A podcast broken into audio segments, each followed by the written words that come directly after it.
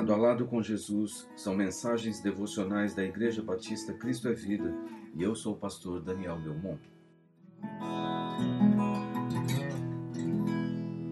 As agruras do mundo e o crente. Certamente ele tomou sobre si as nossas enfermidades e sobre si levou as nossas doenças. Contudo, nós o consideramos castigado por Deus, por ele atingido e afligido mas ele foi transpassado por causa das nossas transgressões, foi esmagado por causa das nossas iniquidades. O castigo que nos trouxe paz estava sobre ele, e pelas suas feridas fomos curados. Isaías 53, versículos 4 e 5. O texto original traz alguns significados importantes para a nossa compreensão. Isaías diz que ele, ele mesmo, dando ênfase de que era o Cristo e ninguém mais, quem levaria o nosso castigo. E continua com a expressão tomou sobre si. Aqui a ideia é que ele carregou, ele levou embora as nossas doenças. Não somente as doenças físicas, mas também as doenças emocionais e a doença maior, a espiritual, que é de morte e morte eterna. O texto também diz: o castigo que nos trouxe paz estava sobre ele. Por que nos trouxe paz? Porque o nosso castigo, a nossa condenação e a nossa morte foram transferidos para ele. E aí está o conceito da expiação. Espiar significa tomar um lugar na culpa, assumir a culpa de alguém ou pagar por um crime de outro recebendo punição. Era isso que era feito no tempo da lei, quando o animal era separado para o sacrifício e o pecador que ia oferecê-lo colocava sua mão sobre sua cabeça transferindo simbolicamente a sua culpa ao animal, prefigurando a obra de Cristo, sua obra expiatória.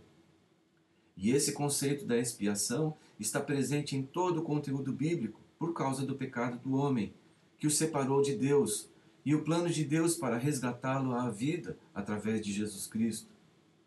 Mas se Cristo levou sobre si os meus pecados, as minhas enfermidades e as minhas doenças, por que eu fico doente? Porque ele não veio para nos, nos trazer privilégios, não veio para nos favorecer com bênçãos materiais, nem com riquezas, nem com prestígio, nem para blindar a nossa saúde ou nos fazer favores especiais.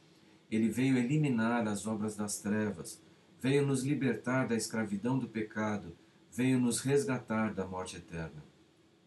Cristo veio para restabelecer no homem a imagem e semelhança de Deus desfigurada pelo pecado. Ele veio restaurar toda a obra criada, distorcida pelo mal, e restituí-la ao modelo original de Deus.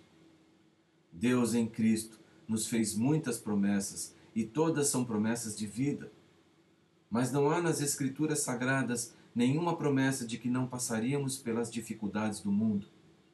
Jesus disse aos seus discípulos: Neste mundo vocês terão aflições, Contudo, tenham ânimo, eu venci o mundo. João 16, 33. Não estamos isentos das dores, nem das enfermidades, nem dos sofrimentos do corpo e da alma. Tudo isso faz parte da vida nesse mundo decaído.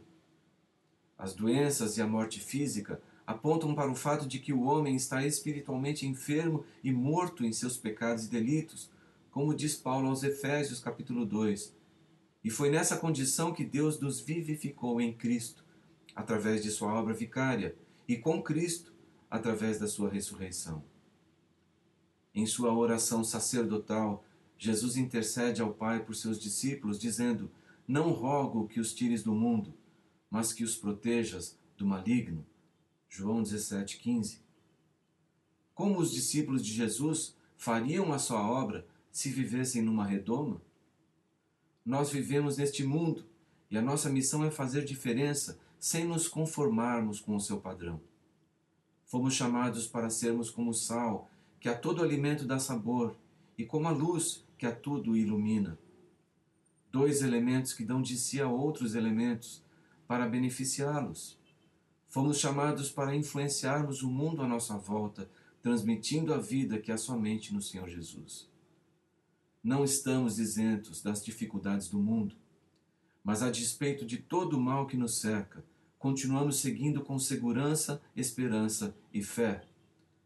Podemos passar por dificuldades, sofrer necessidades, injustiças, podemos ser enganados, roubados, desprezados, humilhados, mas podemos afirmar, como Paulo, por isso não desanimamos. Embora exteriormente estejamos a desgastar-nos, interiormente estamos sendo renovados dia após dia, pois os nossos sofrimentos leves e momentâneos estão produzindo para nós uma glória eterna que pesa muito mais do que todos eles. Assim, fixamos os olhos não naquilo que se vê, mas no que não se vê, pois o que se vê é transitório, mas o que não se vê é eterno.